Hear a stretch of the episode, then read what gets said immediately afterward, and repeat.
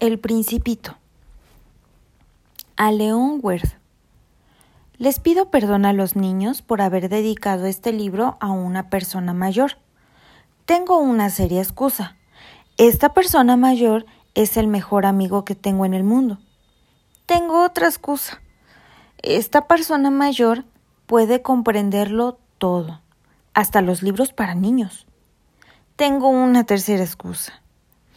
Esta persona mayor vive en Francia, donde tiene hambre y frío.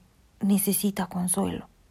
Si todas esas excusas no fueran suficientes, quiero dedicar este libro al niño que esta persona mayor fue en otro tiempo. Todos los adultos fueron primero niños, pero pocos lo recuerdan. Corrijo entonces. A León Worth, cuando era un niño pequeño. Capítulo 1 Una vez cuando yo tenía seis años, vi un dibujo magnífico en un libro sobre la selva virgen que se llamaba Historias vividas. Representaba una serpiente boa que tragaba a una fiera. Aquí está la copia del dibujo. El libro decía, las serpientes boas tragan a sus presas enteras sin masticarlas. Después no pueden moverse y duermen durante los seis meses que dura su digestión. Reflexioné mucho entonces sobre las aventuras de la selva y finalmente logré trazar con un lápiz de color mi primer dibujo. Mi dibujo número uno era así. Mostré mi obra maestra a las personas mayores y les pregunté si mi dibujo les asustaba. Me contestaron ¿Por qué nos asustaría un sombrero? Mi dibujo no representaba un sombrero, era una serpiente boa que digería a un elefante. Entonces dibujé el interior de la serpiente boa para que las personas mayores pudieran comprender. Los adultos siempre necesitan explicaciones. Mi dibujo número dos era así. Las personas mayores me aconsejaron que dejara a un lado los dibujos de serpientes boas abiertas o cerradas y que me interesara un poco más en la geografía, la historia, el cálculo y la gramática. Así fue como, a la edad de seis años, abandoné una magnífica carrera de pintor. Me había desalentado por el fracaso de mi dibujo número uno y de mi dibujo número dos. Las personas mayores nunca entienden nada por sí mismas y es tedioso para los niños siempre tener que darles explicaciones. Entonces tuve que elegir otro oficio y aprendí a pilotar aviones. Volé un poco por todo el mundo. Es cierto que la geografía me sirvió un poco. En un primer vistazo yo podía diferenciar entre China de Arizona. Es muy útil si uno llega a extraviarse durante la noche. Así tuve, en el transcurso de mi vida, múltiples contactos con mucha gente seria. Viví mucho con personas mayores. Las he visto de cerca. Y esto no ha contribuido a mejorar mi opinión. Cuando encontraba a alguien que me parecía un poco lúcida, hacía la prueba de mi dibujo número uno, que siempre he conservado. Quería saber si en verdad era una persona comprensiva, pero siempre me respondían es un sombrero. Entonces no le hablaba ni de serpientes boas, ni de selvas vírgenes, ni de estrellas. Me ponía a su altura. Le hablaba de bridge, de golf, de política y de corbatas. Y la persona mayor se quedaba muy satisfecha de haber conocido a un hombre tan razonable. Capítulo 2 Vivía así, solo, sin nadie con quien hablar de verdad hasta que hace seis años tuve un desperfecto en mi avión en el desierto del Sáhara. Algo se había roto en el motor, y como no viajaban conmigo ni mecánico ni pasajeros, me dispuse a realizar solo una reparación difícil. Para mí era cuestión de vida o muerte. Apenas tenía agua para beber ocho días. La primera noche me dormí sobre la arena, a miles de kilómetros de toda tierra habitada estaba mucho más aislado que un náufrago sobre una balsa en medio del océano. Imaginen entonces mi sorpresa cuando al amanecer me despertó una extraña vocecita que decía Por favor, Dibújame un cordero. ¿Eh? Dibújame un cordero. Me puse de un pie, de un salto, como si un rayo me hubiera alcanzado. Me froté los ojos, miré bien y vi un hombrecito extraordinario que me examinaba cuidadosamente. He aquí el mejor retrato que más tarde logré hacer de él, pero seguramente mi dibujo es mucho menos encantador que el modelo. No es por mi culpa. Cuando tenía seis años las personas mayores me desalentaron de mi carrera de pintor y solo había aprendido a dibujar las boas cerradas y las boas abiertas. Miré entonces la aparición con los ojos totalmente abiertos por el asombro. No olviden que me encontraba a miles de kilómetros de toda región habitada. El hombrecito no me parecía ni extraviado, ni muerto de fatiga, ni muerto de hambre, ni muerto de sed, ni muerto de miedo. No tenía en absoluto la apariencia de un niño perdido en medio del desierto a miles de kilómetros de toda región habitada. Cuando al fin logré hablar, le dije ¿Pero qué haces aquí? Y él me repitió muy suavemente como si fuera una cosa seria Por favor, dibújame un cordero. Cuando el misterio es demasiado impresionante, no es posible desobedecer. Por absurdo que me pareciera a miles de kilómetros de todo un lugar habitado en peligro de muerte, saqué del bolsillo una hoja de papel y una pluma estilográfica. Recordé entonces que había estudiado principalmente geografía, historia, cálculo y gramática, y le dije al hombrecito, con un poco de mal humor, que no sabía dibujar. Él me contestó No importa, dibújame un cordero. Como jamás había dibujado un cordero, volví a hacer uno de los dos únicos dibujos que podía hacer, el de la boa cerrada. Quedé estupefacto cuando el hombrecito me respondió No, no, no quiero un elefante dentro de una boa. Una boa es peligrosa y un elefante muy molesto. Donde vivo todo es pequeño. Necesito un cordero. Dibújame un cordero. Entonces dibujé. El hombrecito miró atentamente, luego respondió No. Ese cordero está enfermo. Dibuja otro. Dibujé. Mi amigo sonrió amablemente, con indulgencia. Ya ves, no es un cordero, es un carnero. Tiene cuernos. Rehice otra vez mi dibujo pero lo rechazó como los anteriores. Ese está demasiado viejo. Quiero un cordero que viva mucho tiempo. Entonces, impaciente por la prisa que tenía por comenzar a desmontar el motor, garabateé este dibujo. Y le expliqué. Esta es la caja. El cordero que quieres está ahí adentro. Quedé verdaderamente sorprendido al ver iluminarse el rostro de mi joven juez. Es exactamente lo que quería. ¿Crees que necesitará mucha hierba este cordero? ¿Por qué? Porque donde vivo todo es pequeño. Oh, seguramente te alcanzará. Te he dado un cordero muy pequeño. Inclinó la cabeza hacia el dibujo. No tan pequeño. Mira, se ha dormido.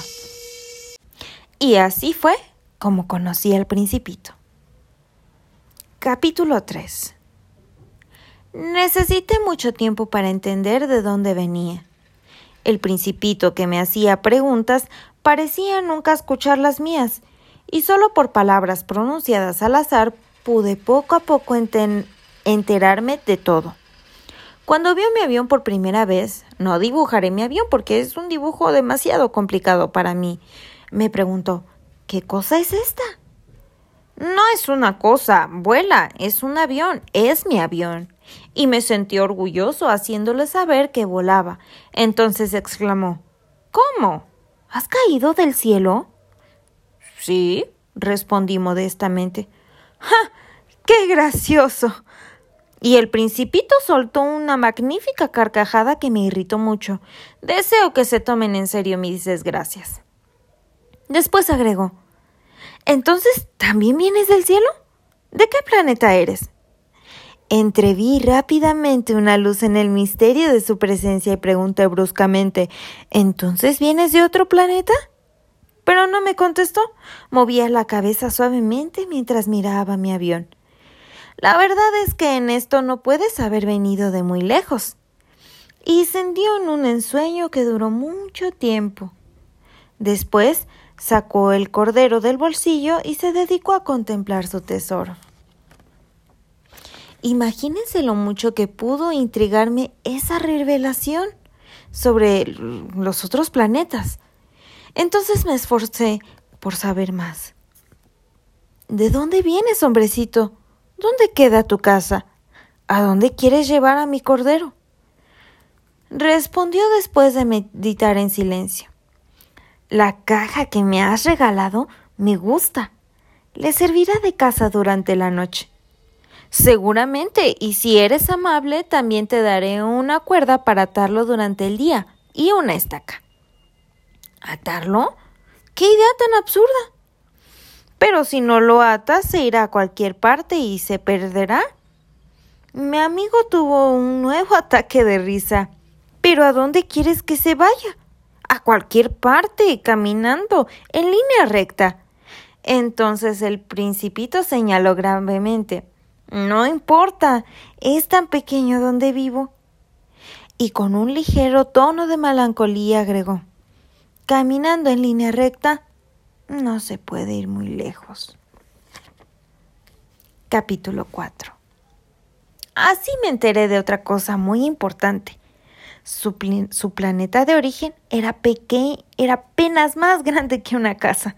No era algo que me sorprendiera mucho, Bien sabía que además de los grandes planetas como la Tierra, Júpiter, Marte y Venus, los otros que tienen nombre, hay centenares de planetas, a veces tan pequeños que solo se les puede ver con el telescopio. Cuando un astrónomo descubre a alguno, le ha dado un número por nombre. Lo llama, por ejemplo, el asteroide 3251. Tengo serias razones para creer que el planeta de donde venía el principito es el asteroide B612. Este asteroide solo ha sido visto una vez con el telescopio en 1909 por un astrónomo turco. Él hizo entonces una gran demostración de su descubrimiento en un Congreso Internacional de Astronomía, pero nadie le creyó a causa de sus ropas. Las personas mayores son así. Felizmente para la reputación del asteroide B612, un dictador turco obligó a su pueblo, bajo pena de muerte, a vestirse a la europea. El astrónomo repitió la demostración en 1920 con un traje muy elegante, y esta vez todo el mundo celebró su descubrimiento. Si les he compartido estos detalles acerca del asteroide B612 y si les he confiado su número, es por las personas mayores. Las personas mayores aman las cifras. Cuando les hablas de un nuevo amigo, nunca te preguntan sobre lo esencial. Jamás te dicen ¿Cómo es su tono de voz? ¿Cuáles son sus juegos favoritos? ¿Colecciona mariposas? En cambio te preguntan ¿qué edad tiene? ¿Cuántos hermanos tiene? ¿Cuánto pesa? ¿Cuánto gana su padre? Solo entonces creen que lo conocen. Si dices a las personas mayores, he visto una casa hermosa de ladrillos rojos con geranios en las ventanas y palomas en el techo, no podrán imaginarse la casa. Es necesario decirles, he visto una casa de cien mil francos. Entonces exclaman, qué bonita es. Si les dices, la prueba de que el principito existió es que era encantador, que reía y que tenía un cordero, Querer es prueba de que se existe. Se encogerían de hombros y te tratarán como a un niño. Pero si les dices, el planeta de donde venía es el asteroide B612, entonces quedarán convencidos y te dejarán tranquilo sin preguntarte más.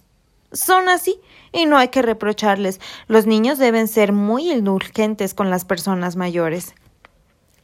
Pero es un hecho nosotros que comprendemos la vida nos burlamos de los números. Me hubiera gustado comenzar esta historia de la forma que los cuentos de hadas, Me hubiera gustado decir había una vez un principito que habitaba en un planeta apenas más grande que él y que necesitaba un amigo. A los que entienden la vida habría parecido más cierto. Sin embargo, no me gusta que mi libro se lea a la ligera. Me apena tanto relatar estos recuerdos. Ya hace seis años que mi amigo se fue con su cordero. Si trato de describirlo aquí es para no olvidarlo. Es triste olvidar a un amigo. No todos han tenido un amigo, y podría convertirme en una de esas personas mayores a las que solo les interesan las cifras. Por eso he comprado una caja de colores y lápices. A mi, edad es penoso tomar nuevamente el dibujo. Cuando a los seis años hice los dibujos de la boa cerrada y de la boa abierta.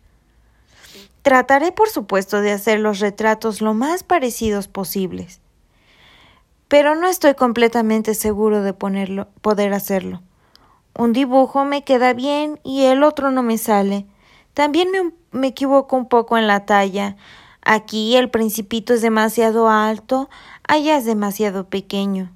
Me confundo también con el color de su vestido. Entonces intento de una manera u otra lo mejor que puedo. Sé que voy a equivocarme en otros detalles, tal vez más importantes. Pero tendrán que perdonarme. Mi amigo nunca daba explicaciones. Quizá creía que yo era como él, pero yo, por desgracia, no sé ver corderos a través de las cajas. Tal vez son un poco soy un poco como las personas mayores. Debo haber envejecido. Capítulo 5 cada día conocía algo nuevo del planeta, sobre la partida, sobre el viaje. Lo descubría lentamente al azar de las reflexiones. Al tercer día me enteré del drama de los baobabs. Esta vez también fue gracias al cordero, pues el principito me interrogó de repente como asaltado por una grave duda. ¿Es verdad, no es cierto que los corderos les gusta comer arbustos? Sí, es verdad. Ah, qué contento estoy. No comprendí por qué era tan importante que los corderos comieran arbustos, pero el principito agregó Entonces, ¿también comen baobabs? Le hice notar al principito que los baobabs no son arbustos, sino árboles grandes como iglesias, y que aún se llevara con él toda una manada de elefantes, la manada no acabaría con un solo baobab. La idea de una manada de elefantes hizo reír al principito.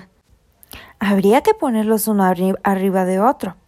Y agregó sabiamente Los baobabs, antes de crecer, comienzan por ser muy pequeños. Eso es, eso es.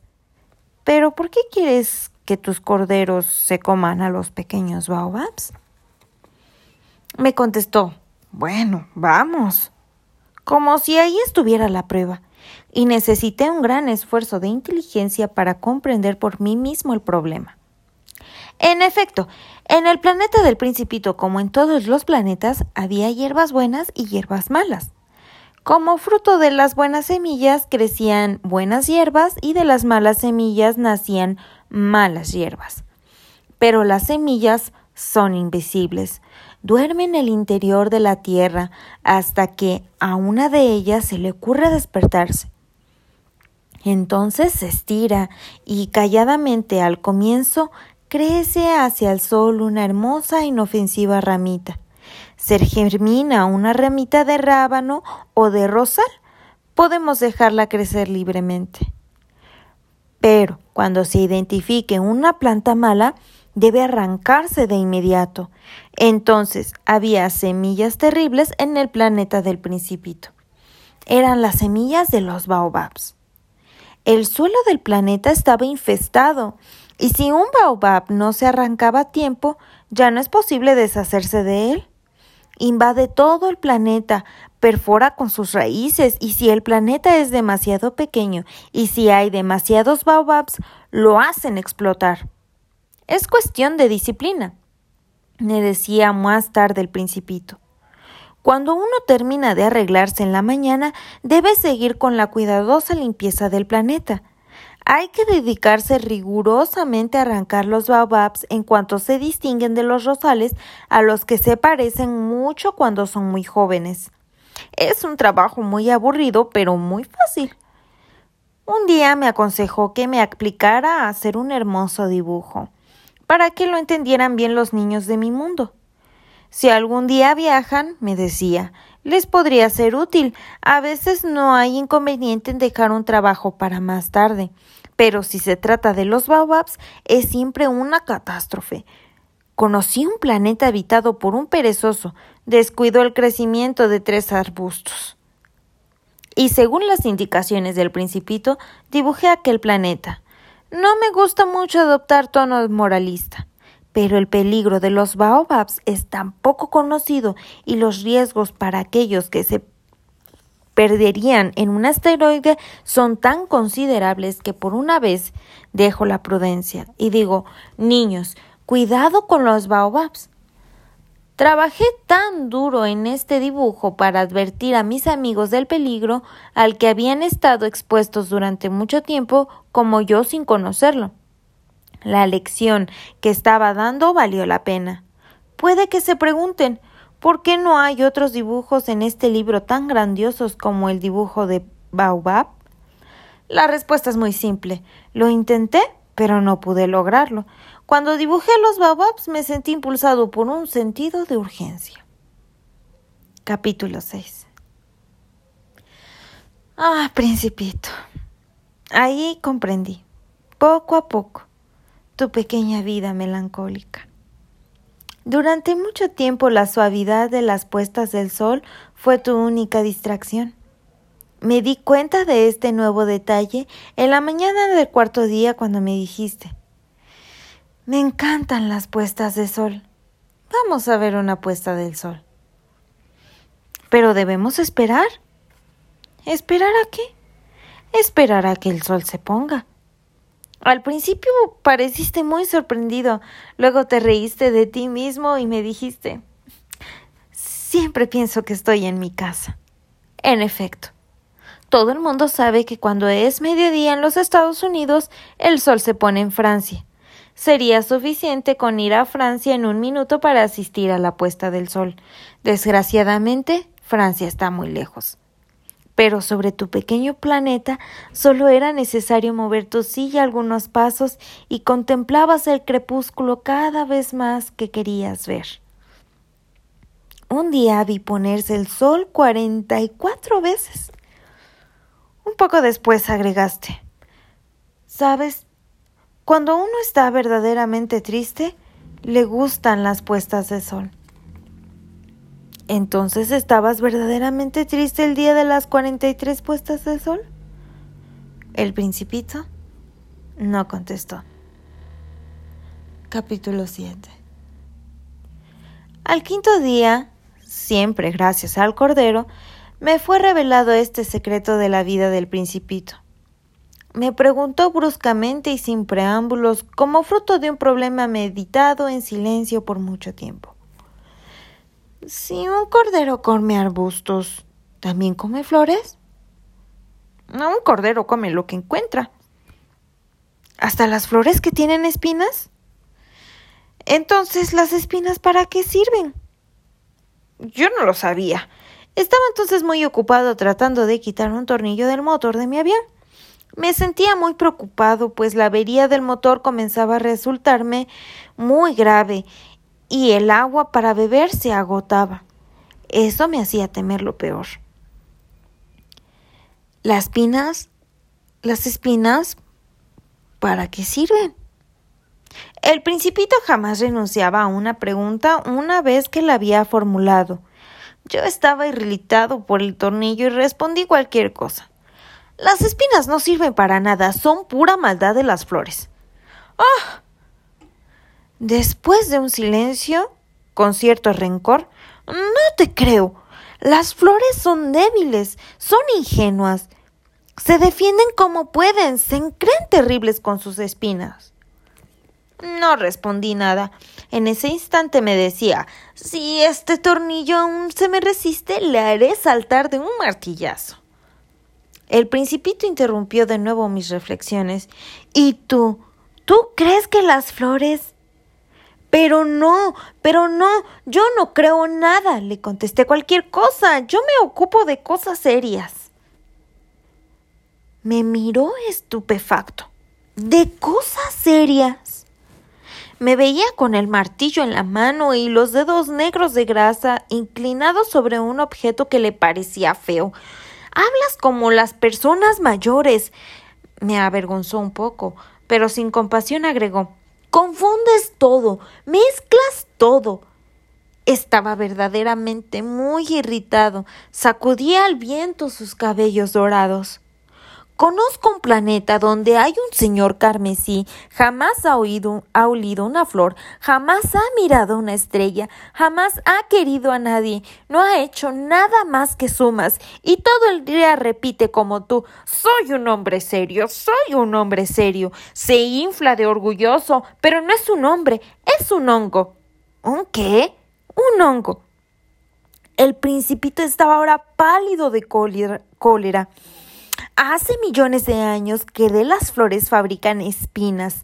Hace millones de años que los corderos se comen a las flores y no es serio intentar comprender por qué las flores se esfuerzan tanto en fabricar espinas que nunca sirven para nada. ¿No es importante la guerra de los corderos y las flores? ¿No es más serio y más importante que las sumas de un señor gordo y rojizo?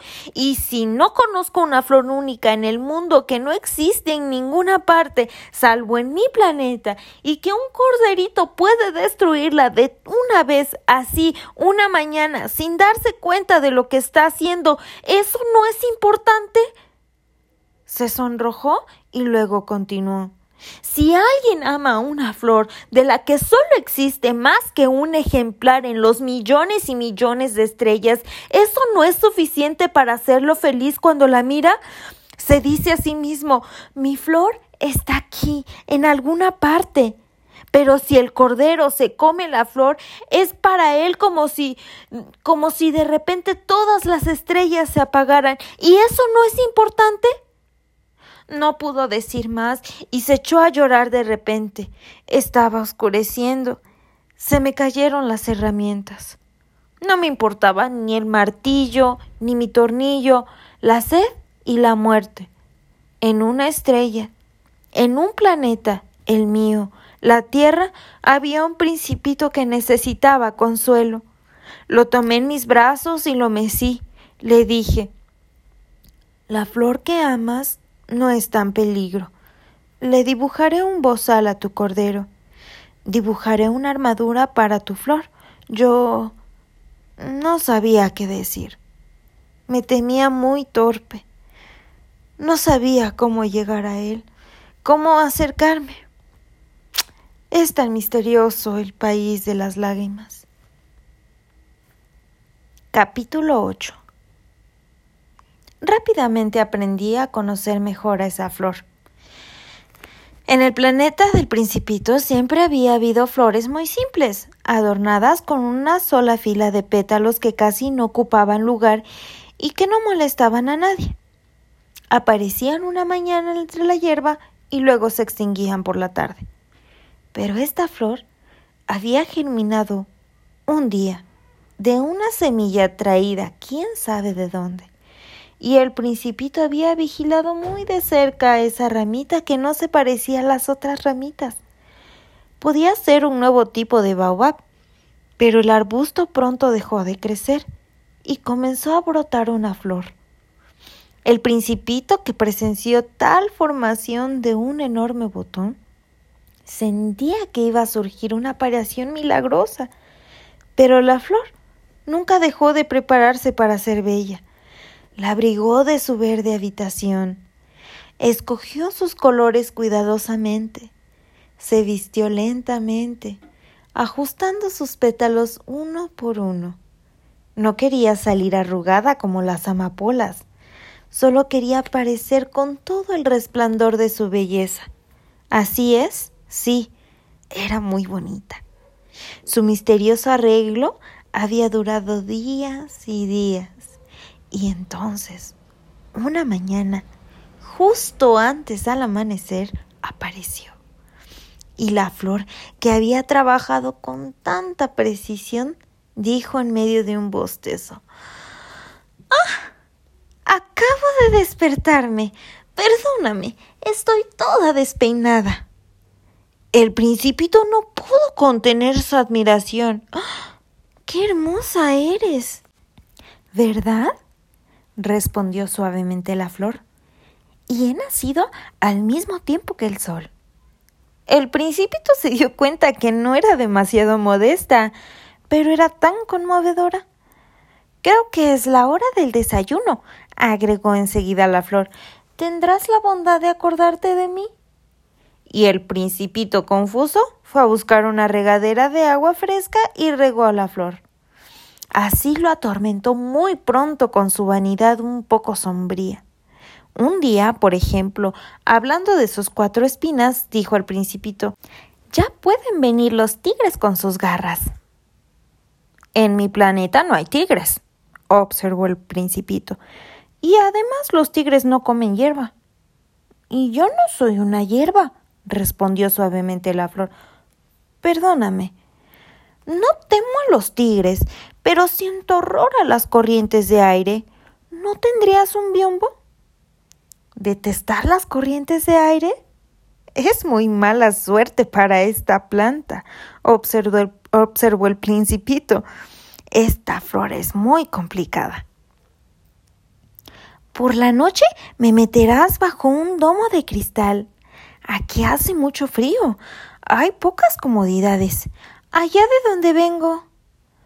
Pero la flor interrumpió sus palabras había venido en forma de semilla y era evidente que no había podido conocer nada de otros mundos. Humillada por haberse dejado sorprender preparando una mentira tan ingenua, tosió dos o tres veces para confundir al principito. ¿Y el biombo? Ah, lo iba a buscar, pero como me estás hablando. Entonces la flor forzó la tos para causarme más remordimientos a pesar de todo.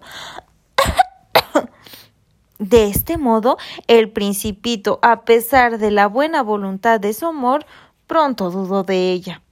Había tomado en serio algunas palabras sin importancia y se sentía muy desdichado. No debí de haberla escuchado, me confió un día. Nunca hay que escuchar a las flores. Hay que mirarlas y aspirar su aroma. La mía perfumaba mi planeta, pero yo no podía gozar de ello. La historia de las garras que tanto me había fastidiado debería de haberme conmovido, e incluso me confió. No supe comprender nada entonces. Debía haberla juzgado por sus actos y no por sus palabras. Me perfumaba y me iluminaba, no debí de haber oído nunca, debí haber, haber adivinado su ternura detrás de sus pobres tucos. Las flores son tan contradictorias, pero era demasiado joven como para amarla. Capítulo 9 Creo que el principito aprovechó una migración de aves silvestres para escapar. En la mañana de la partida puso en orden su planeta, limpió cuidadosamente sus volcanes activos. Tenía dos volcanes activos. Y esos eran muy conveniente para calentar el desayuno por la mañana. También tenía un volcán extinto, pero, como dijo, nunca se sabe. Así que también desollinó el volcán extinto. Si se limpian adecuadamente, los volcanes arden lenta y regularmente sin erupciones. Las erupciones volcánicas son como fuegos de chimenea. Obviamente, en nuestra Tierra somos demasiados pequeños para limpiar nuestros volcanes, por eso nos causan tantos problemas. El principito también arrancó con un poco de melancolía los últimos brotes de baobabs. Pensó que no tendría que volver nunca más, pero todo este trabajo familiar le pareció extremadamente agradable esa mañana y cuando regó la flor por última vez y se preparó para resguardarla bajo su domo de cristal, descubrió que tenía ganas de llorar. Adiós, le dijo a la flor. Pero la flor no le contestó. La flor tosió. Pero no por el resfriado. He sido una tonta, le dijo por fin. Te pido perdón. Procura ser feliz. El principito quedó sorprendido por la ausencia de reproches. Permaneció allí, desconcertado, con el domo de cristal en la mano. No comprendía esa dulce calma. Pero sí, te quiero, le dijo la flor. No te diste cuenta. Por mi culpa. No tiene importancia. Pero has sido tan tonto como yo. Trata de ser feliz. Deja el domo de cristal en paz. No lo necesito más. Pero el viento. No estoy tan resfriada como para. El aire fresco de la noche me hará bien. Soy una flor. Pero los animales. Es preciso que soporte dos o tres orugas si quiero conocer a las mariposas. Parece que son tan hermosas. Si no, ¿quién vendrá a visitarme? Tú estarás lejos. Y en cuanto a los animales grandes, no les temo. Tengo mis garras. Y mostró ingenuamente sus cuatro espinas. Después agregó No te quedes así. Es molesto. ¿Decidiste irte? Vete, vete. Pero no quería que la viera llorar. Era una flor tan orgullosa. Capítulo 10 El principito estaba en el área de los asteroides 325, 326, 327, 328, 329 y 330. Así que comenzó a visitarlos para buscar una ocupación y aprender. El primero estaba habitado por un rey. El rey se sentó vestido de púrpura y armiño en un trono muy simple pero majestuoso. ¡Ah! Un súbdito. gritó el rey cuando vio al principito. Y el principito se preguntó ¿Cómo puede reconocerme si nunca me ha visto? No sabía que para los reyes el mundo está muy simplificado. Todos los hombres son súbditos. Acércate para que te vea mejor, le dijo el rey que estaba orgulloso de al fin ser rey para alguien. El principito buscó con la mirada un lugar donde sentarse, pero el planeta estaba totalmente cubierto por el magnífico manto de armiño. Se quedó de pie y como estaba cansado, bostezó. Está fuera del protocolo bostezar en presencia de un rey, le dijo el monarca. Te lo prohíbo. No puedo evitarlo, respondió el principito muy confundido. He hecho un viaje muy largo y no he dormido. Ah, eh, entonces le dijo el rey, te ordeno bostezar.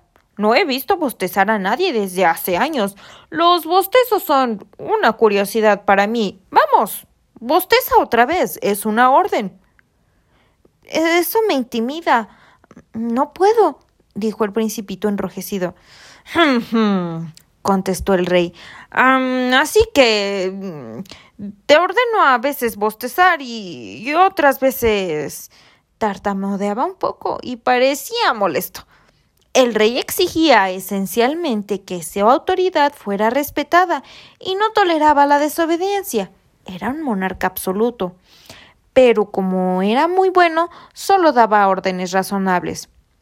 Si ordenara, solía decir, si yo ordenara a un general que se transforme en un ave marina, el general no obedece, no sería culpa del general, sería culpa mía.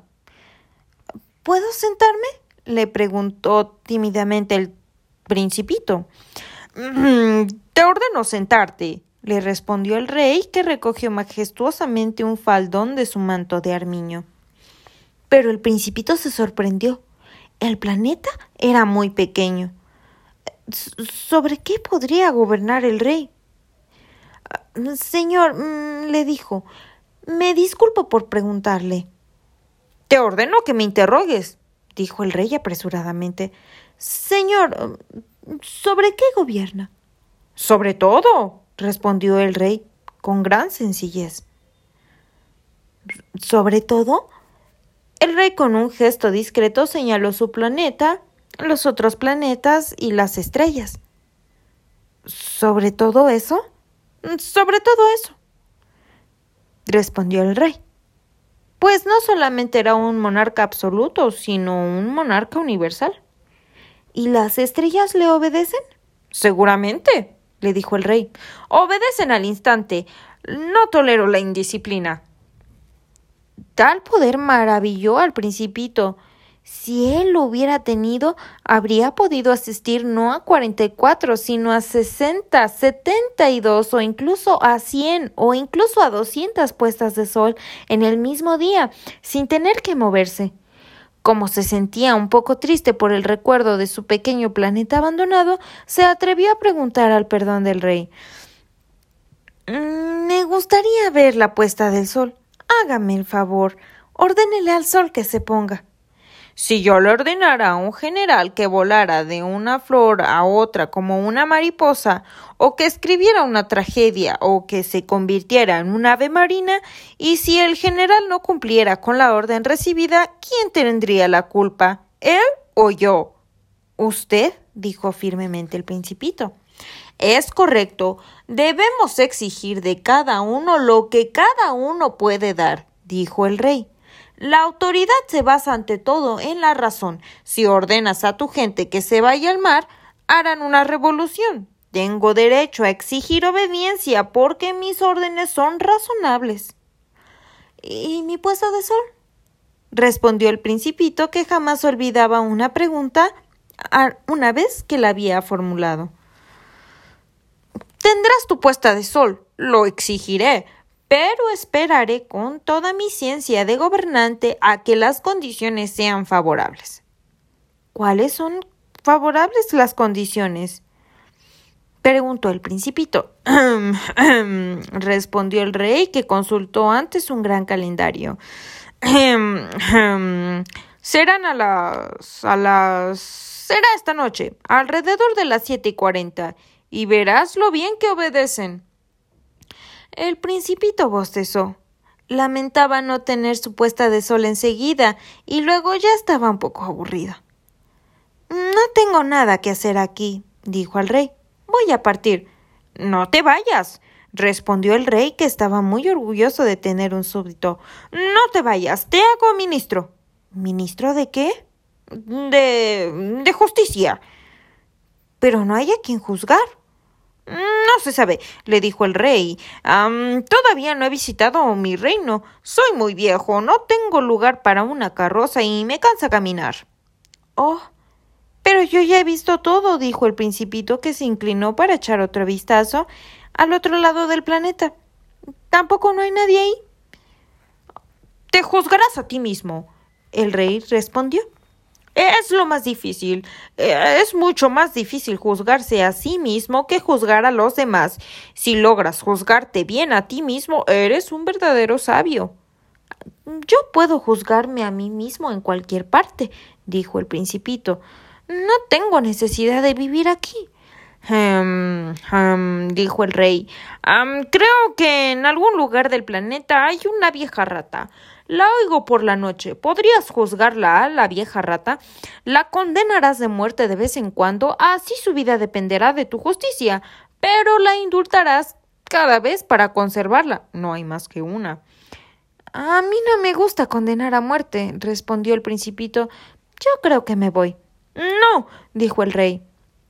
Pero el principito, que ya había concluido sus preparativos, no quiso afligir al viejo monarca.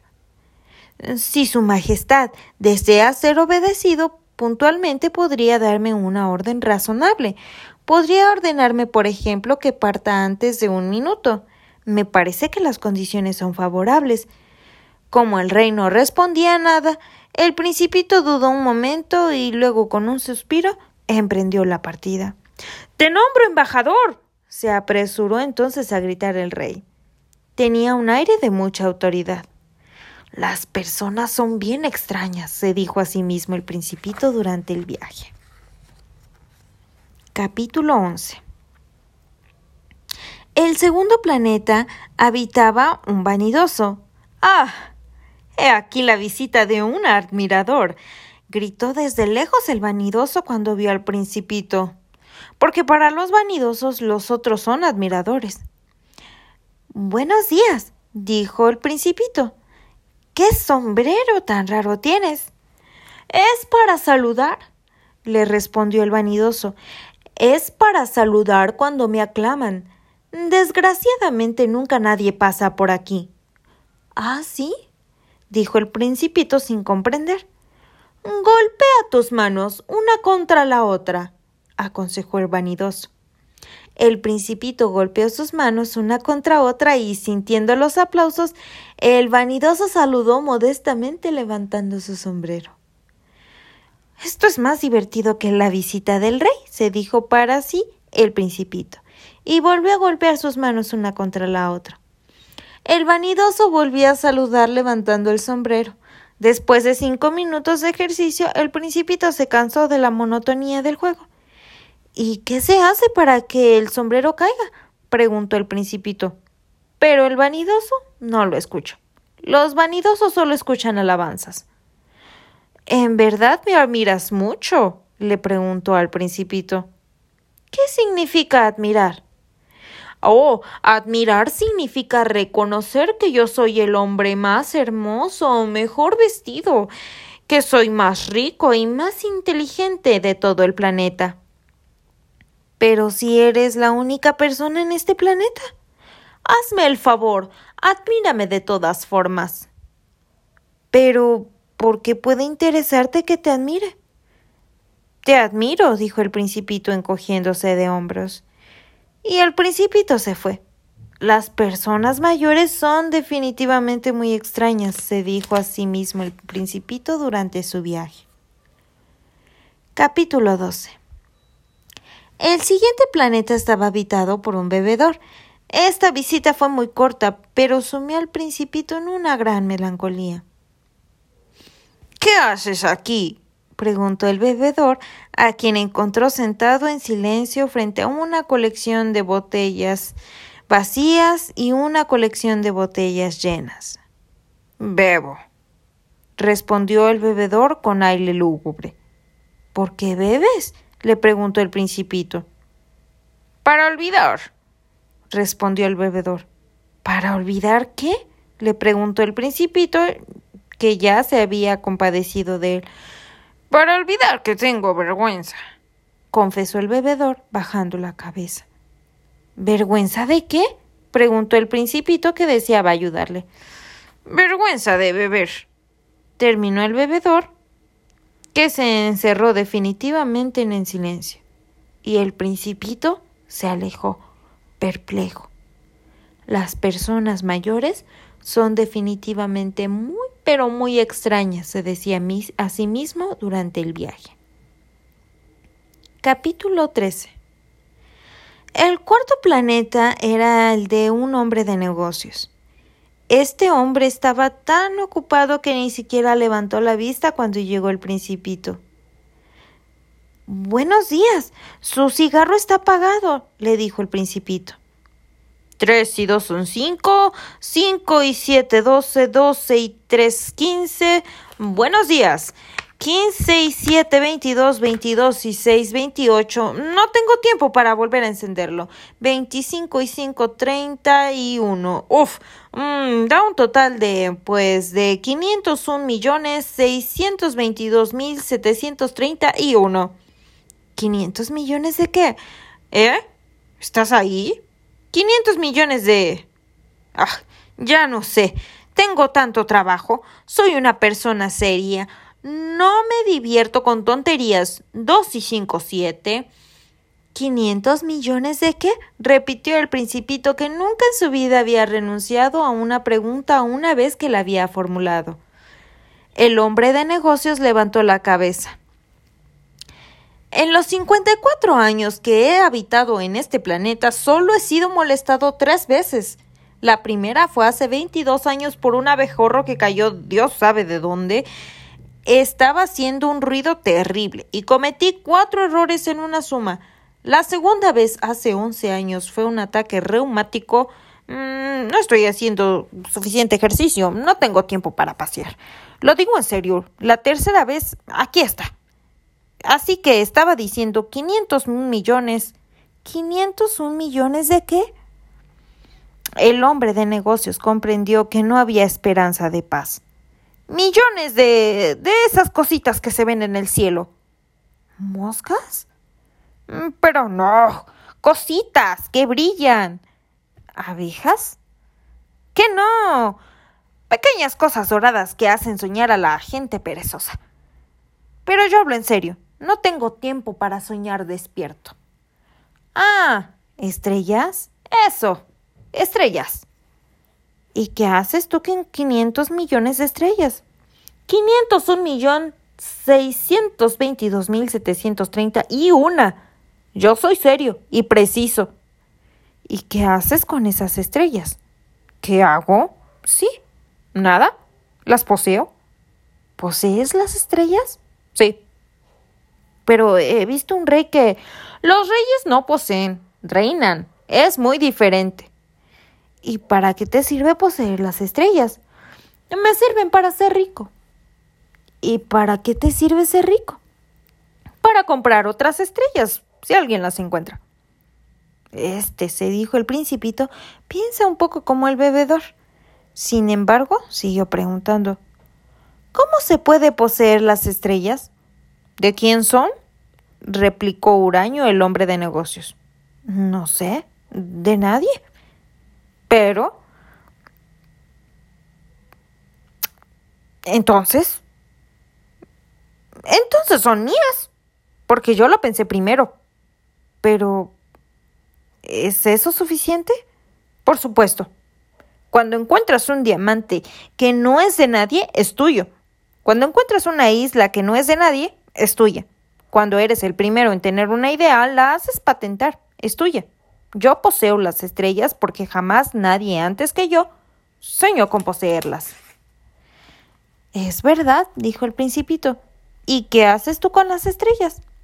Las administro, las cuento y las recuento, dijo el hombre de negocios. Es difícil, pero soy un hombre serio. El principito no estaba satisfecho. Sí, yo poseo una bufanda. Puedo ponerla alrededor de mi cuello y llevármela. Si poseo una flor, puedo cortarla y llevármela. Pero tú no puedes cortar las estrellas y llevártelas a donde desees. No, pero puedo depositarlas en el banco. ¿Qué quieres decir con eso? Quiere decir que escribo en un papelito el nombre de mis estrellas y después guardo el papelito bajo llave en un cajón. ¿Y eso es todo? Es suficiente. Es divertido, pensó el principito. Es bastante poético, pero no es muy serio. El principito tenía muy diferentes ideas sobre las cosas serias que las personas mayores. Yo, continuó diciendo, poseo una flor que riego todos los días. Poseo tres volcanes que desollino cada semana y desollino también al que está apagado. Nunca se sabe. Es útil para mis volcanes y es útil para mi flor que yo las posea. Pero tú no eres útil para tus estrellas. El hombre de negocios abrió la boca pero no encontró respuesta y el principito se fue. Las personas mayores son definitivamente extraordinarias, se dijo a sí mismo durante el viaje. Capítulo 14 El quinto planeta era muy curioso. Era el más pequeño de todos. Había espacio suficiente para alojar un farol y un farolero. El principito no lograba explicarse para qué podían servir en un lugar del cielo un planeta sin casas ni población, un farol y un farolero. Sin embargo, se dijo a sí mismo Tal vez este hombre es absurdo, sin embargo, es menos absurdo que el rey, que el vanidoso, que el hombre de negocios y que el bebedor. Por lo menos su trabajo tiene sentido. Cuando enciende el farol es como si hiciera nacer una estrella más, una flor. Cuando apaga el farol hace dormir a la flor o a la estrella. Es una ocupación linda, es verdaderamente útil porque es linda. Cuando llegó al planeta saludó respetuosamente al farolero. Buenos días. ¿Por qué acabas de apagar el farol? Es el deber, respondió el farolero. Buenos días. ¿Qué es el deber? Apagar el farol. Buenas noches. Y volví a encenderlo. Pero, ¿por qué vuelves a encenderlo? Es el deber, respondió el farolero. Mm, no comprendo, dijo el principito. No hay nada que comprender, dijo el farolero. El deber es el deber. Buenos días. Y apagó el farol. Luego se limpió la frente con su pañuelo de cuadros rojos. Tengo un oficio terrible. Antes era razonable. Apagaba por la mañana y encendía por la noche. Tenía el resto del día para descansar y el resto de la noche para dormir. Y después de esa época el deber cambió. El deber no ha cambiado, dijo el farolero. Ahí está el drama. Año tras año el planeta gira más rápido y la orden no ha cambiado. Entonces, dijo el principito, entonces ahora que da una vuelta por minuto, no tengo un segundo de descanso. Enciendo y apago una vez por minuto. Qué raro. ¿En tu planeta los días duran un minuto? No es raro. En absoluto, dijo el farolero. Hace ya un mes que estamos hablando juntos. ¿Un mes? Sí, treinta minutos, treinta días. Buenas noches. Y volvió a encender el farol. El principito lo miró y le gustó el farolero, que era tan fiel a su deber. Recordó las puestas del sol que él mismo había perseguido en otro tiempo, moviendo su silla. Quiso ayudar a su amigo. ¿Sabes? Conozco un medio para que descanses cuando quieras. Siempre quiero, dijo el farolero. Porque puede ser cumplido y perezoso, dijo el principito y prosiguió. Tu planeta es tan pequeño que puedes recorrerlo en tres zancadas. Todo lo que tienes que hacer es caminar lo suficientemente despacio como para volver a estar debajo del sol. Cuando quieras descansar, caminarás y el día durará todo lo que tú quieras. Eso no me ayuda, dijo el farolero. Lo que más me gusta en la vida es dormir. Qué mala suerte, dijo el principito. Qué mala suerte, dijo el farolero. Buenos días. Y apagó el farol. Este, se dijo el principito mientras continuaba su viaje, sería despreciado por todos los demás, por el rey, por el hombre vanidoso, por el, por el bebedor, por el hombre de negocios. Sin embargo, es el único que no me parece ridículo, quizá porque se ocupa de algo más que de sí mismo. Suspiró con pesar y volvió a decirse a sí mismo Este es el único de quien pude haberme hecho amigo, pero su planeta es pequeño. No hay lugar para dos. Lo que el principito no se atrevió a admitir es que lamentaba dejar ese bendito planeta, sobre todo por las 1440 puestas de sol cada 24 horas. Capítulo 16 El sexto planeta era diez veces más grande. Estaba habitado por un anciano que escribía grandes libros. Vaya, He aquí un explorador, exclamó cuando vio al principito. El principito se sentó en la mesa y respiró. Ya había bajado, viajado tanto. ¿De dónde vienes? le dijo el anciano. ¿Qué es ese libro? respondió el principito. ¿Qué hace usted aquí? Soy geógrafo, dijo el anciano. ¿Qué es un geógrafo? Es un científico que sabe dónde están los mares, los ríos, las ciudades, las montañas y los desiertos. Eso es interesante, dijo el principito. Este es finalmente un trabajo de verdad, y miró alrededor del planeta del geógrafo. Nunca antes había visto un planeta tan majestuoso. Es muy bello su planeta. ¿Tiene océanos? No puedo saberlo, dijo el geógrafo. Ah. El principito estaba decepcionado. ¿Y las montañas? No puedo saberlo, dijo el geógrafo. ¿Y las ciudades y los ríos y los desiertos? Tampoco puedo saberlo, dijo el geógrafo. Pero usted es geógrafo. Es cierto, dijo el geógrafo, pero no soy explorador. Carezco abundantemente de exploradores. No es el geógrafo quien debe hacer el conteo de las ciudades, de los ríos, de las montañas, de los mares, de los océanos y de los desiertos. El geógrafo es demasiado importante para explorar. No debe dejar su despacho, pero allí recibe a los exploradores, los interroga y toma nota de sus observaciones.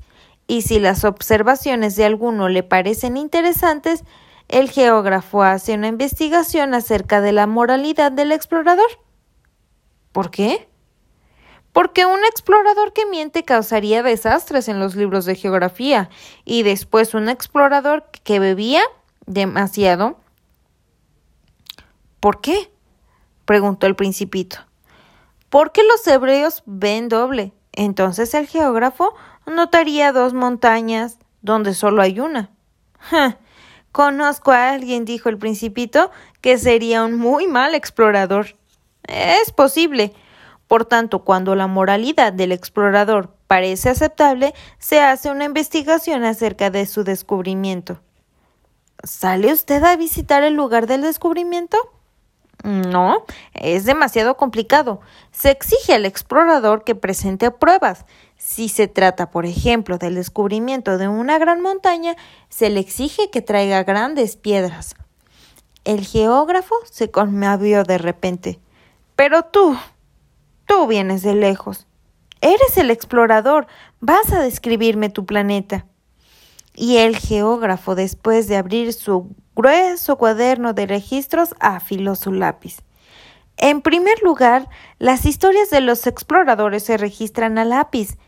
Esperamos para anotar con tinta hasta que el explorador haya proporcionado pruebas. Entonces, preguntó el geógrafo. Oh, mm, mi planeta, dijo el principito, no es muy interesante, es muy pequeño. Tengo tres volcanes, dos volcanes en actividad y un volcán apagado. Pero uno nunca sabe. Nunca se sabe, dijo el geógrafo. También tengo una flor. Ah, no notamos las flores, dijo el geógrafo. ¿Por qué? Es la más linda. Porque las flores son efímeras. ¿Qué significa efímeras? La geografía, dice el geógrafo, es el libro más serio de todos los libros. Nunca pasan de moda. Es muy raro que una montaña cambie de lugar. Es muy raro que un océano se vacíe de su agua.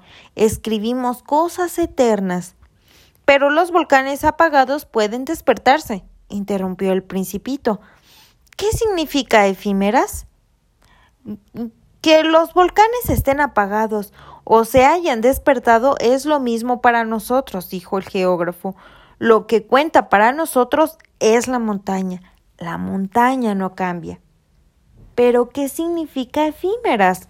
Repitió el principito que en toda su vida no había renunciado a una pregunta una vez que la había formulado. Significa que está amenazada por una extinción inminente. ¿Mi flor amenazada por una extinción inminente? Claro. Mi flor es efímera, se dijo el principito. ¿Y si solo tiene cuatro espinas para defenderse contra el mundo y la he dejado totalmente sola en mi casa? Esta fue su primera expresión de arrepentimiento, pero se llenó de valor y siguió. ¿Qué me aconseja usted para que vaya a visitar? preguntó. El planeta Tierra, respondió el geógrafo.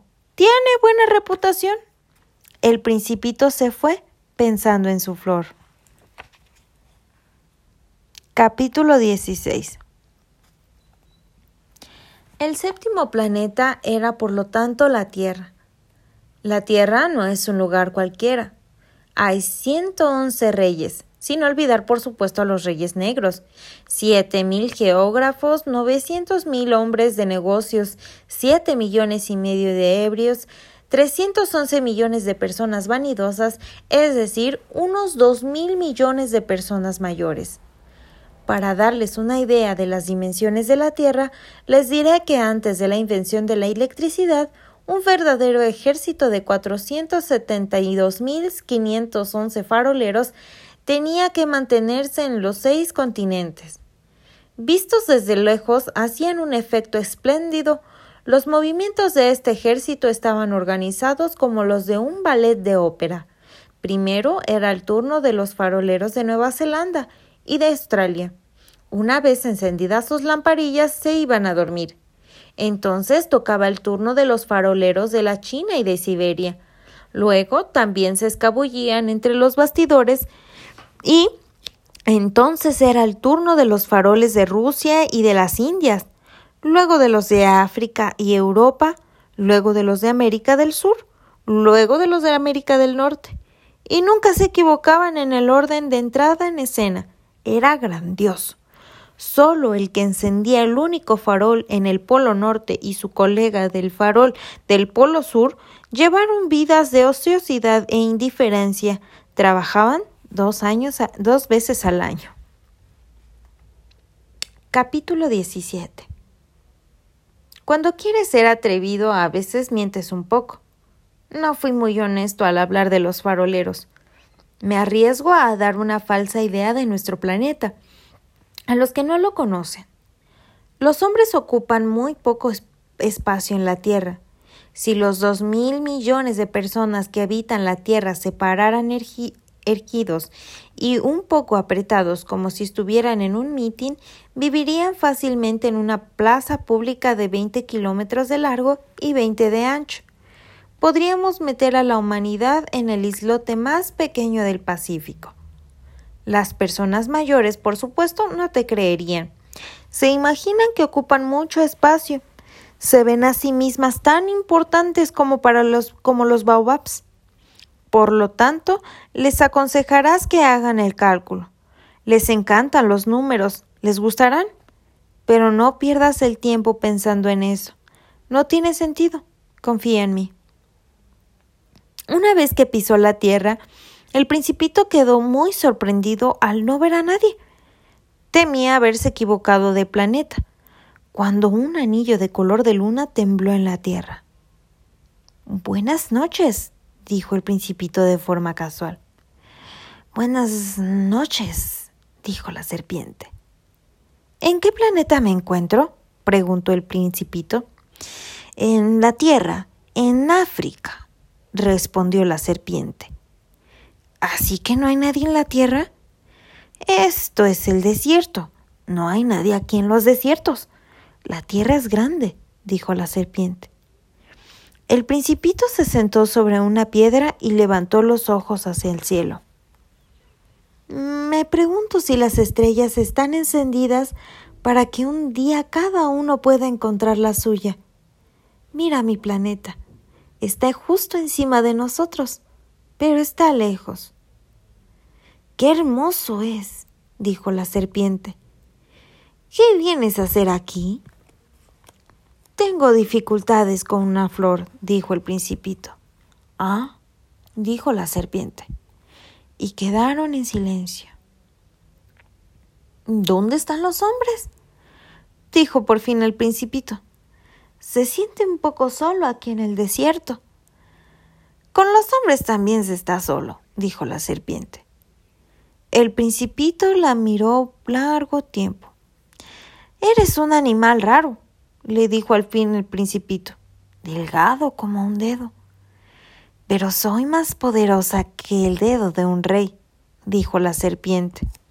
El principito sonrió. No eres muy poderosa, ni siquiera tienes patas, ni siquiera puedes viajar. Puedo llevarte muy lejos, más que un navío, dijo la serpiente. Se enroscó alrededor del tobillo del principito como un brazalete de oro. A quien toco, lo vuelvo a la tierra de donde salió, agregó. Pero tú eres puro y vienes de una estrella. El principito no respondió nada. Me das lástima. Tú, tan débil sobre esta tierra de granito. Yo puedo ayudarte algún día si extrañas demasiado a tu planeta. Oh, te comprendo muy bien, dijo el principito, pero ¿por qué hablas siempre con enigmas? Yo los resuelvo todos, dijo la serpiente, y quedaron en silencio. Capítulo 18 El principito atravesó el desierto y no encontró más que una flor, una flor de tres pétalos, una flor de nada. Buenos días, dijo el principito. Buenos días, dijo la flor. ¿Dónde están los hombres? preguntó educadamente el principito. Un día la flor había visto pasar una caravana. ¿Los hombres? Creo que existen seis o siete. Los vi hace años, pero nunca se sabe dónde encontrarlos. El viento los lleva. Carecen de raíces. Les molesta mucho. Adiós, dijo el principito. Adiós, dijo la flor. Capítulo 19 El principito subió a una montaña alta. Las únicas montañas que había conocido eran los tres volcanes que llegaban hasta sus rodillas, y usaba el volcán extinto como taburete. Desde una montaña tan alta como esta, pensó para sí mismo, de un vistazo contemplaría el planeta entero y toda la gente. Pero solo vio las cimas de rocas afiladas. Buenos días, dijo por casualidad. Buenos días, buenos días, respondió el eco. ¿Quién eres tú? dijo el principito. ¿Quién eres tú? ¿Quién eres tú? respondió el eco. Sean mis amigos. Estoy solo, dijo él. Estoy solo, estoy solo, estoy solo, contestó el eco. ¿Qué planeta tan extraño? pensó entonces. Está todo seco, afilado y salado. Y a los hombres les falta imaginación. Repiten lo que decimos. En mi casa tenía una flor. Siempre hablaba primero. Capítulo 20 Pero sucedió que el principito, después de haber caminado durante mucho tiempo a través de la arena, las rocas y la nieve, finalmente descubrió un camino. Y todos los caminos son para los hombres. Buenos días, dijo. Era un jardín lleno de rosas. Buenos días, dijeron las rosas. El principito las miró. Todas se parecían a su flor. ¿Quiénes son? les preguntó asombrado. Somos las rosas, dijeron las rosas. Ah, exclamó el principito, y se sintió muy infeliz. Su flor le había contado que era la única en su especie en el universo, y había cinco mil de ellas, todas similares, en un solo jardín. Ella estaría muy molesta si viera esto, pensó. Tosería mucho y fingiría morir para escapar del ridículo. Y yo tendría que fingir que la cuidaba porque de lo contrario, para humillarme a mí también, en verdad se dejaría morir. Entonces se dijo de nuevo Pensé que tenía una única flor, y solo tengo una rosa común. Eso y mis tres volcanes, que llegan hasta mi rodilla, uno de los cuales tal vez se apague para siempre.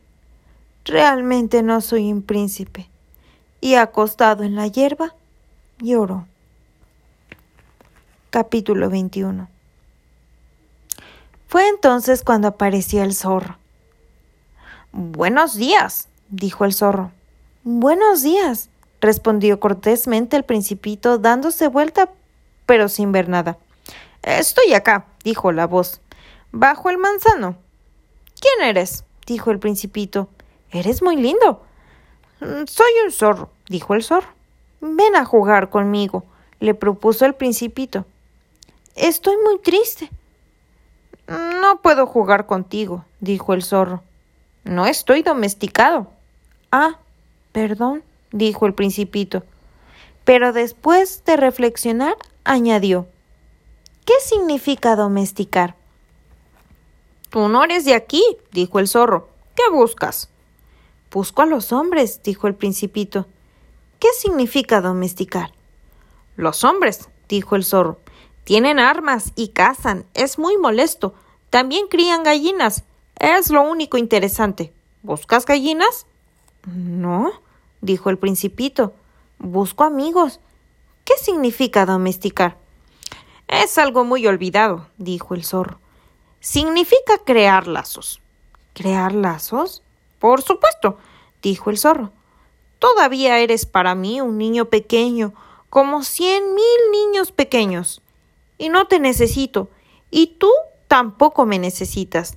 Yo soy para ti un zorro como cien mil zorros, pero si tú me domesticas, nos necesitaremos el uno al otro. Serás único para mí en el mundo, seré el único de mi clase en el mundo para ti. Ah, empiezo a comprender, dijo el principito. Hay una flor. Creo que me ha domesticado. Es posible, dijo el zorro. Vemos todo tipo de, todo tipo de cosas en la tierra. Oh, no, no es en la tierra, dijo el principito. El zorro pareció intrigado. Mm. ¿En otro planeta? Sí. ¿Hay cazadores en ese planeta? No. Eso es interesante. ¿Y gallinas? No. No hay nada perfecto, suspiró el zorro. Pero el zorro remontó su idea. Mi vida es monótona. Yo cazo gallinas. Los hombres me cazan a mí. Todas las gallinas se parecen y todos los hombres se parecen. Así que estoy un poco aburrido. Pero si me domesticas, mi vida se llenará de sol. Experimentaré un sonido de pasos que será diferente de todos los demás. Los otros pasos me hacen esconder bajo la tierra. El tuyo me llamará desde la madriguera con la música y además, mira, ¿ves por ahí los campos de trigo? Yo no como pan. Para mí el trigo es inútil. Los campos de trigo no me recuerdan a nada. Y eso es triste. Pero tienes cabellos dorados. Entonces será maravilloso cuando me hayas domesticado. El trigo, que es dorado, me hará recordarte, y me gustaría el sonido del viento en el trigo. El zorro cayó y miró largo tiempo al principito. Por favor, domestícame, dijo. Lo haré, respondió el principito, pero no tengo mucho tiempo. Tengo amigos que descubrir y, mucho que saber. Solo conocemos las cosas que domesticamos, dijo el zorro. Los hombres ya no tienen tiempo de saber nada. Compran cosas ya hechas a los comerciantes. Pero como no existen comerciantes y amigos, los hombres ya no tienen amigos. Si quieres un amigo, domestícame. ¿Qué hay que hacer? dijo el principito. Hay que tener mucha paciencia, respondió el zorro. Primero te sentarás un poco lejos de mí, así, en la hierba. Te miraré de reojo y no dirás nada. El lenguaje es una fuente de malentendidos, pero cada día puedes sentarte un poco más de cerca. Al día siguiente volvió el principito. Hubiera sido mejor venir a la misma hora, dijo el zorro. Si tienes, por ejemplo, si vienes, a, por ejemplo, a las cuatro de la tarde, a las tres en punto empezaré a ser feliz. Cuanto más avance la hora, más feliz me sentiré. A las cuatro en punto estaré inquieto y preocupado y descubriré el precio de la felicidad. Pero si vienes a cualquier hora, nunca sabré a qué hora preparar mi corazón. Los ritos son necesarios. ¿Qué es un rito? dijo el principito. También es algo demasiado olvidado, dijo el zorro. Es lo que hace que un día sea diferente de otros días, una hora de otras horas. Hay un rito, por ejemplo, entre los cazadores. Los jueves bailan con las chicas del pueblo. Así que el jueves es un día maravilloso. Voy a pasearme hasta el viñedo y si los cazadores bailaran en cualquier día, todos los días me parecerían y yo no tendría vacaciones. Así el principito domesticó al zorro, y cuando se acercaba la hora de partir, ¡ah! Voy a llorar. Es tu culpa, dijo el principito. No deseaba hacerte daño, pero quisiste que te domesticara. Por supuesto, dijo el zorro. Pero vas a llorar, dijo el principito. Sí, dijo el zorro. Entonces no ganas nada con todo esto. Sí gano, dijo el zorro. Gano por el color del trigo. Luego agregó Ve a ver a las rosas otra vez. Entenderás que la tuya es única en el mundo. Volverás para despedirte y te daré un secreto. El principito se fue a ver nuevamente las rosas. No son como mi rosa. No son nada todavía, les dijo. Nadie las ha domesticado y quienes ustedes no, han domesticado a nadie. Son como mi zorro. Solo era un zorro como otros cien mil. Pero lo hice mi amigo y ahora es único en el mundo. Y las rosas estaban muy avergonzadas. Son bellas, pero están vacías, les dijo de nuevo. No se puede morir por ustedes. Por supuesto, cualquier persona podría pensar que se parecen a mi rosa, pero ella solo es más importante que todas ustedes porque ella es a quien he regado, porque ella es a quien puse bajo un domo de cristal, porque ella es la rosa a quien abrigué en mi biombo. Ella es la rosa a la que le maté las orugas, salvo las dos o tres que se hicieron mariposas, porque ella es la rosa a quien escuché quejarse o presumir o incluso callar, porque al fin de todo ella es mi rosa. Y volvió al zorro. Adiós, dijo. Adiós, dijo el zorro. Este es mi secreto. Es muy sencillo. Solo se puede ver, ver, bien con el corazón. Lo esencial es invisible a los ojos. Lo esencial es invisible a los ojos, repitió el principito para recordarlo. Ese es el tiempo que pasaste con tu rosa lo que hace que sea tan importante. El tiempo que pasé con mi rosa, dijo el principito para recordarlo. Los hombres han olvidado esta verdad, dijo el zorro. Pero tú no debes olvidar esto. Siempre eres responsable de lo que has domesticado. Eres responsable de tu rosa. Soy responsable de mi rosa, repitió el principito para recordarlo. Capítulo 22 Buenos días, dijo el principito. Buenos días, dijo el guardavías. ¿Qué haces aquí? Clasifico a los viajeros por paquetes de mil, dijo el guardavías. Envío los trenes que los llevan a veces a la derecha, a veces a la izquierda. Y un tren pasó rápido e iluminado y rugiendo como el trueno, e hizo temblar la cabina del control. Llevan mucha prisa, dijo el principito. ¿Qué buscan?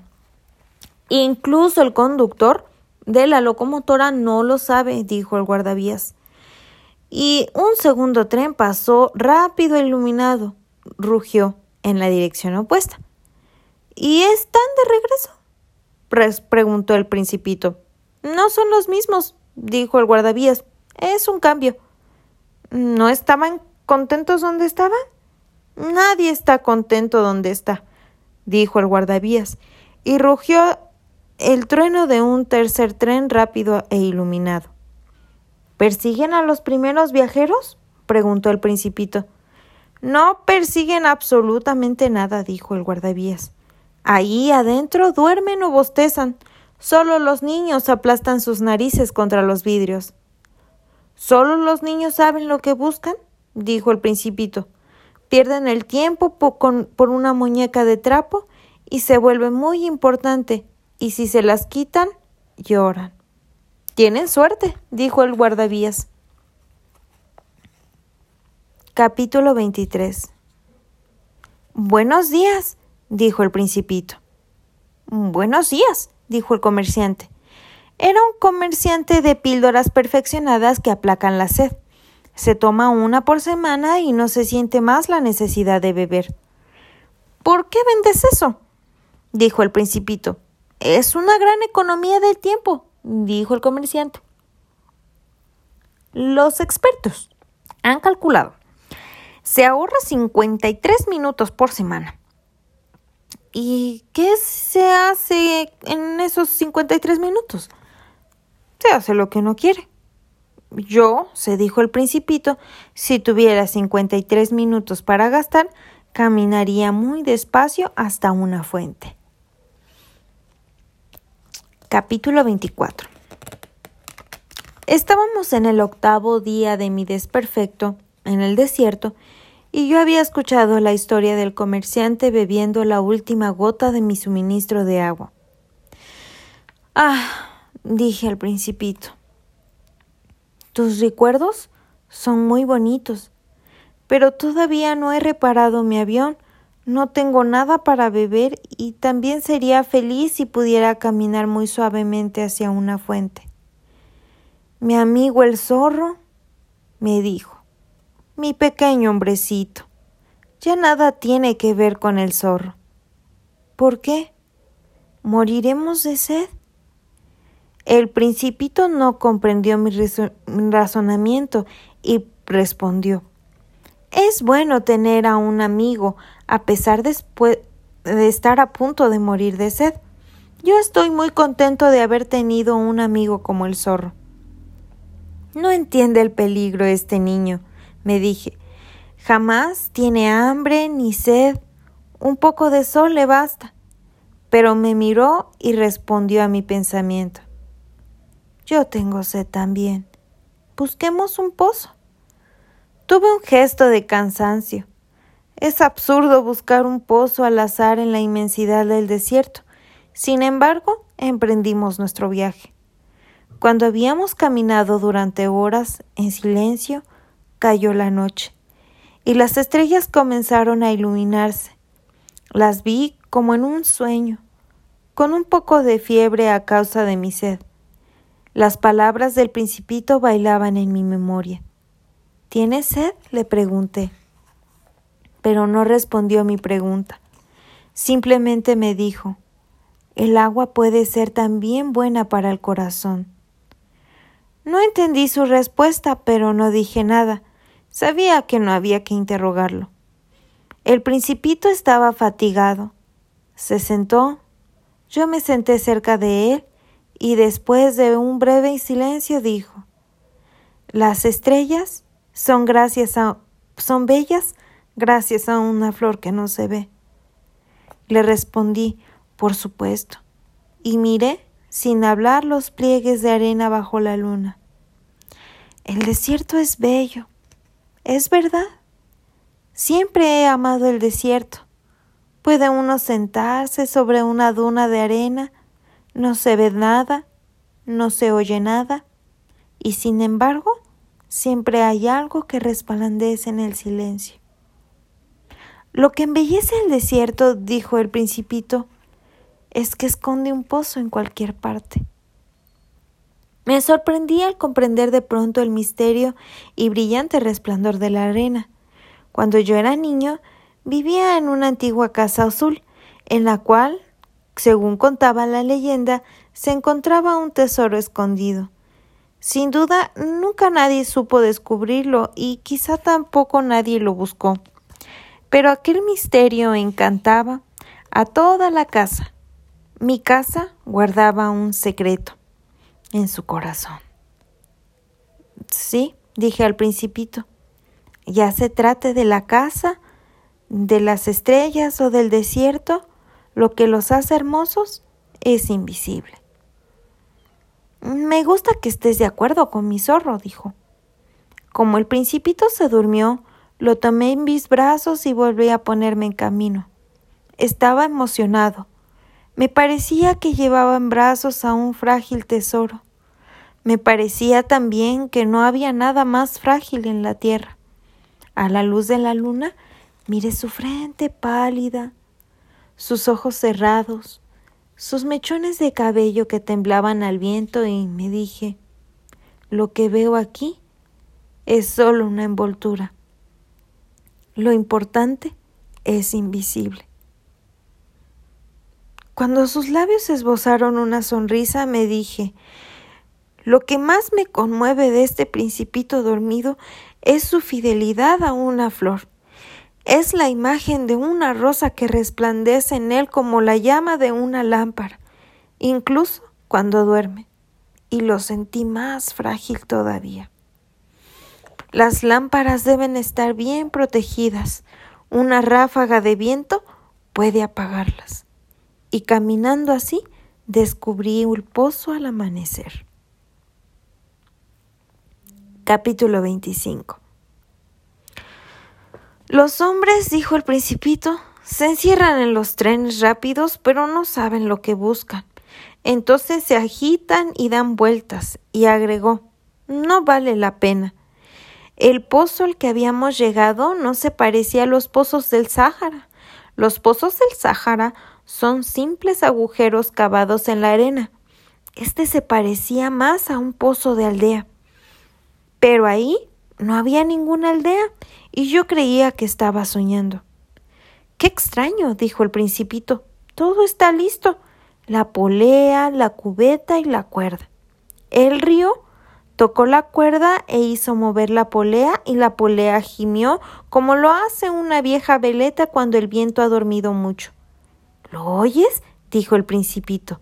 Hemos despertado al pozo y el pozo canta. Déjame a mí, le dije. Es demasiado pesado para ti. Alcé lentamente la cubeta hasta la boca del pozo. Lo equilibré y lo asenté bien. En mis oídos seguía cantando la polea y en el agua que temblaba vi temblar el sol. Tengo sed de esta agua, dijo el principito. Dame de beber. Y comprendí lo que había buscado. Levanté la cubeta hasta sus labios, bebió con los ojos cerrados. Fue tan dulce como una fiesta. Esa agua era mucho más que un alimento. Había nacido de caminar bajo las estrellas, del canto de la polea, del esfuerzo de mis brazos, fue buena para el corazón como un regalo. Cuando yo era pequeño, la luz del árbol de Navidad, la música de la misa de medianoche, la dulzura de las sonrisas hacían resplandecer el regalo de Navidad que recibía. Los hombres de tu casa, dijo el principito, cultivan cinco mil rosas en el mismo jardín y no encuentran lo que buscan allí. No lo encuentran, respondí, y sin embargo, lo que buscan podrían encontrarse en una sola rosa o en un poco de agua. Es cierto, respondí, y el principito agregó, pero los ojos están ciegos. Tienes que buscar con el corazón. Yo había bebido, respiraba bien, la arena, al nacer el día, estaba de color de miel. Me sentía feliz también con ese color de miel, porque tuve que sentir lástima por mí mismo. Es necesario que cumplas tu promesa, me dijo suavemente el principito que de nuevo se había sentado cerca de mí. ¿Qué promesa? Tú lo sabes, un bozal para mi cordero. Soy responsable de esa flor. Saqué del bolsillo mis bosquejos de dibujo. El principito los vio y dijo riendo Tus baobabs se parecen un poco a las coles. Oh, yo que estaba tan orgulloso de mis baobabs. ¿Tu zorro? Sus orejas parecen cuernos y son demasiado largas. Y rió aún. Eres injusto, hombrecito.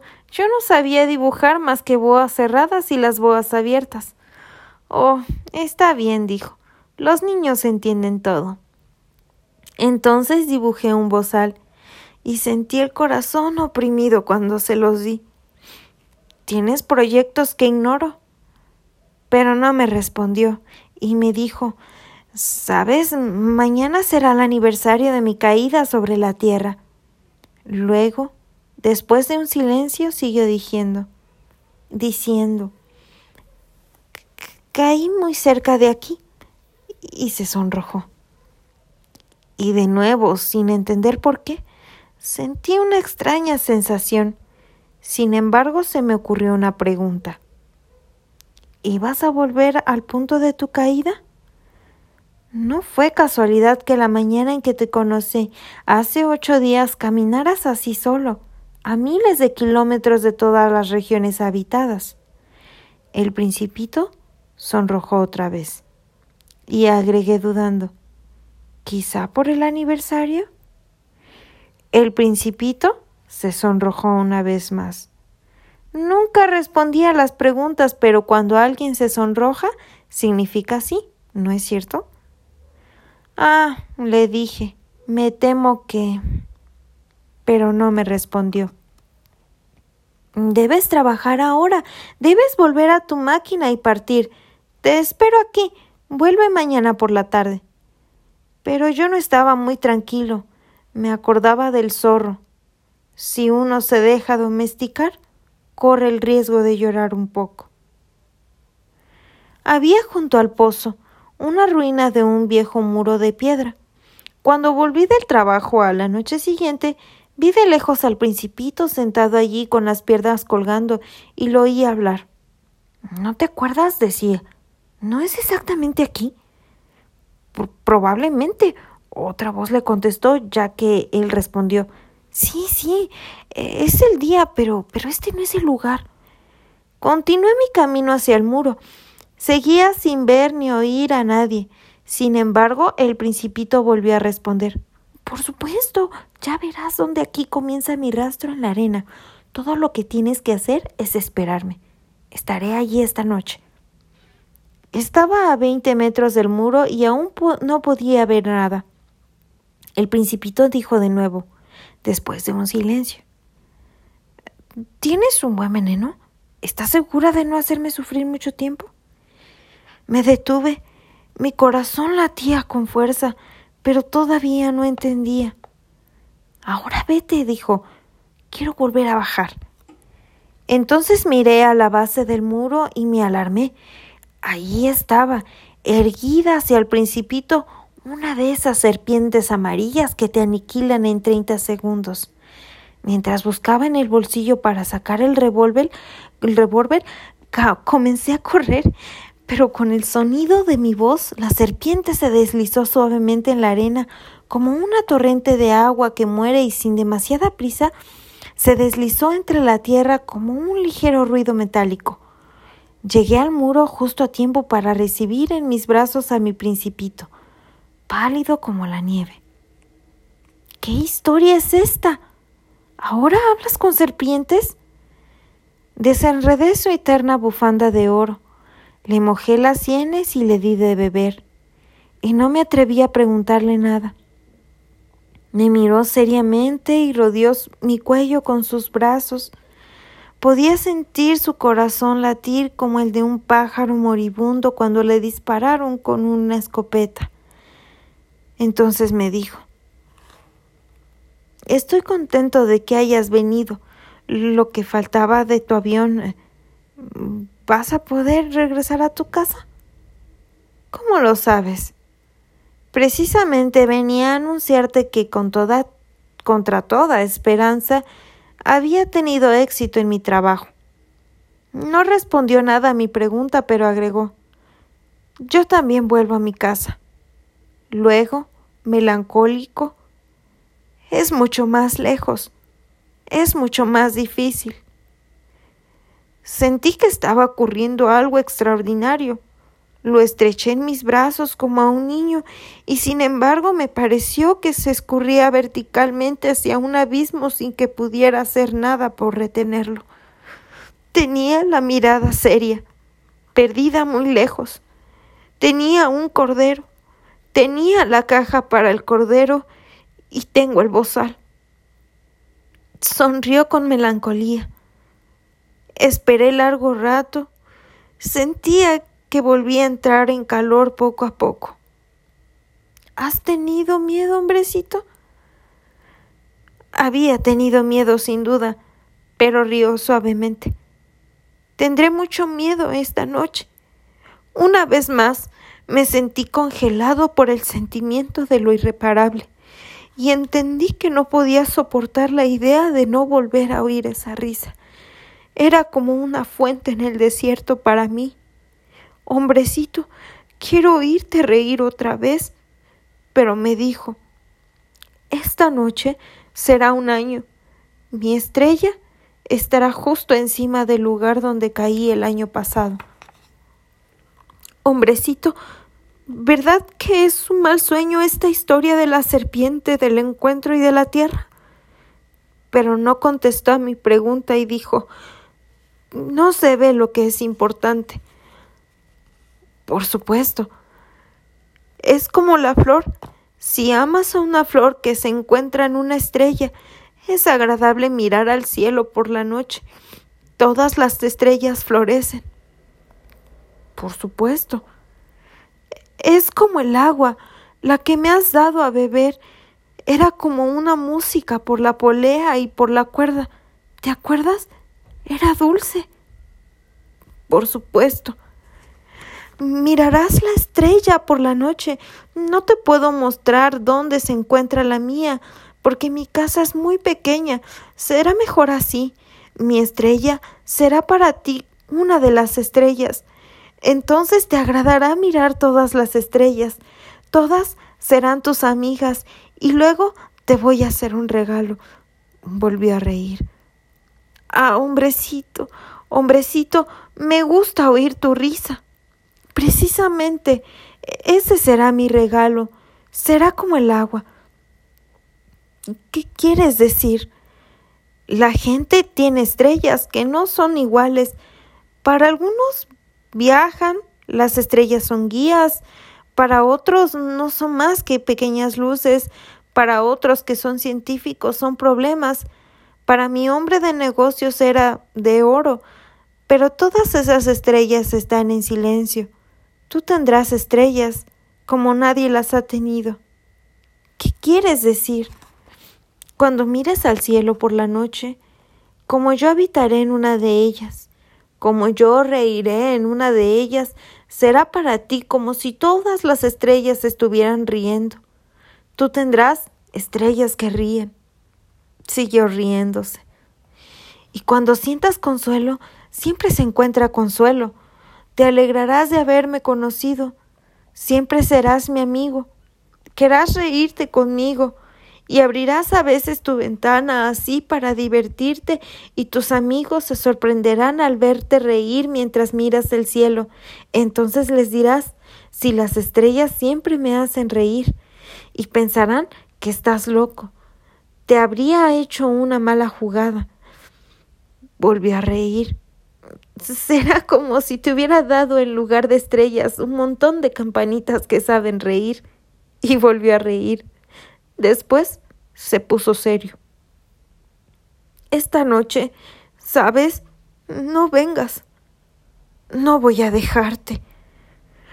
Parecerá que me duele.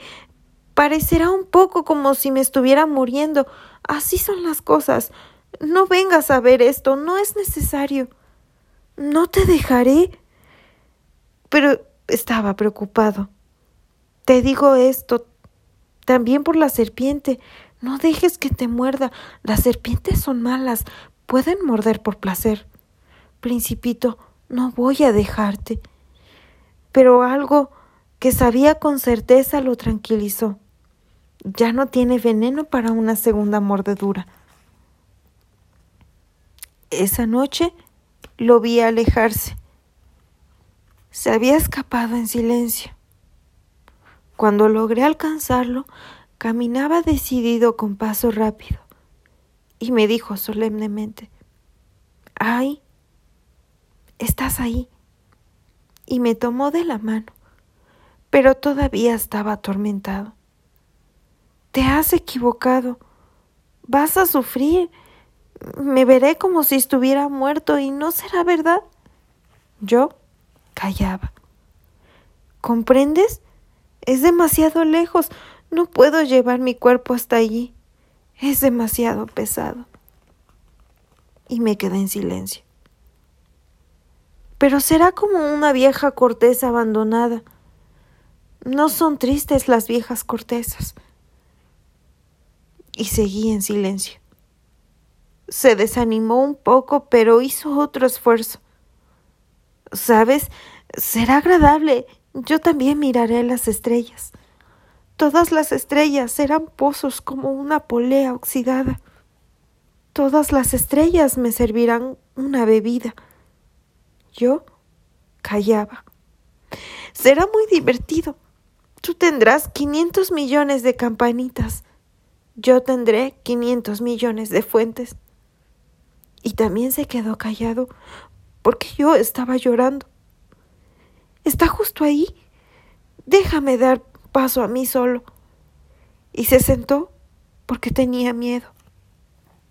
Y continuó. ¿Sabes? Mi flor. Soy responsable de ella. Y es tan débil. Es tan ingenua. Ella tiene cuatro insignificantes espinas para protegerse del mundo. Me senté porque ya no podía mantenerme en pie. El principito dijo Listo. Eso es todo. Dudó un poco más. Luego se levantó, dio un paso. No podía moverse. No hubo más que un relámpago amarillo cerca de su tobillo. Se quedó quieto un momento no gritó, cayó suavemente como cae un árbol.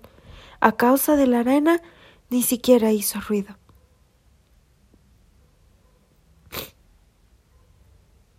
Capítulo 27 Y ahora ya han pasado ya seis años. Nunca antes había contado esta historia.